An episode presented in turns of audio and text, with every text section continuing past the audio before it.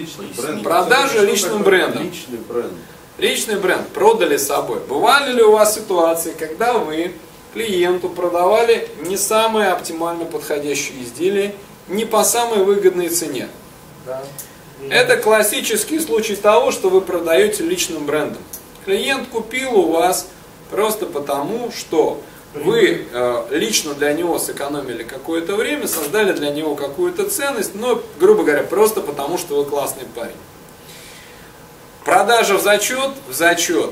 А, в минус что идет? Когда он обнаружит, либо ему покажут, Что вот здесь вот и вот здесь вот он сделал не лучший выбор, а, он напряжет ваши же отношения с ним, и у вас придется, ну, вам придется с ним как бы разбираться. А, что еще?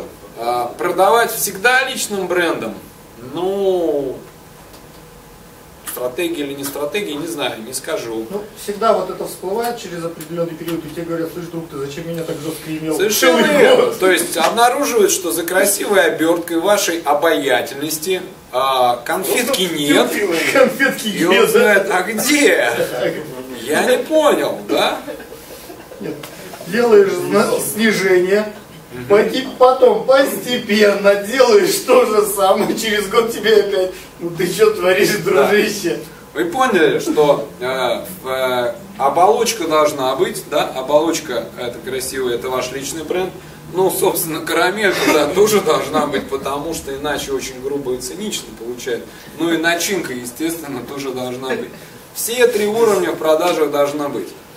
И дальше начинаются разные вариации и комбинации. В каких-то бизнесах, какие-то бизнесы в условиях того, что продукта у них нет, выживают за счет того, что переманивают лучших продавцов, которые продают собой.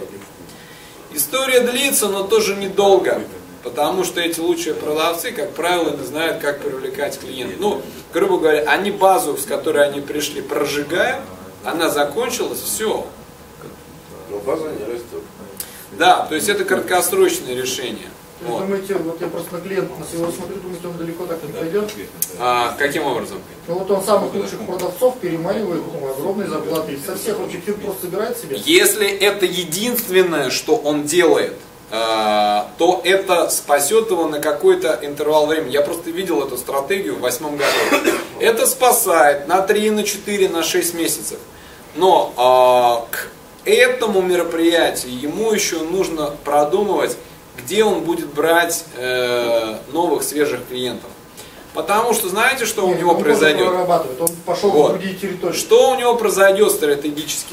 Менеджеры, которые поняли, что продажи строятся на них лично, они к нему придут либо поодиночке, либо, хотя это сложно представить, все вместе, и они ему э, будут выдвигать определенные требования, потому что основной продающий элемент в бизнесе в его это их личный бренд. Фактически он предоставил им статус равноценного партнера, потому что продажи держатся на них.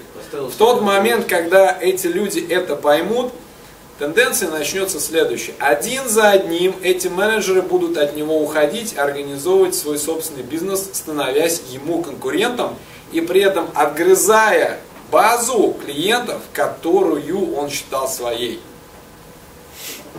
Ну, вот такая тенденция Ну, будет. человека два только от него ушло, ну, в принципе, работают. Уже, уже Это ушло. за 8 лет. Уже ушло. Там тенденция очень простая. Они к нему приходят, говорят, Петрович, давай, Только-то. столько там, говорит, идите нахрен, да? Говорит, ах так, хрясь кусок базы и ушел. Вот одним конкурентом стало больше. Все. Вот такая тенденция получается. Вот что такое демпинг, вот откуда идет демпинг а, и что с ним делать. Я.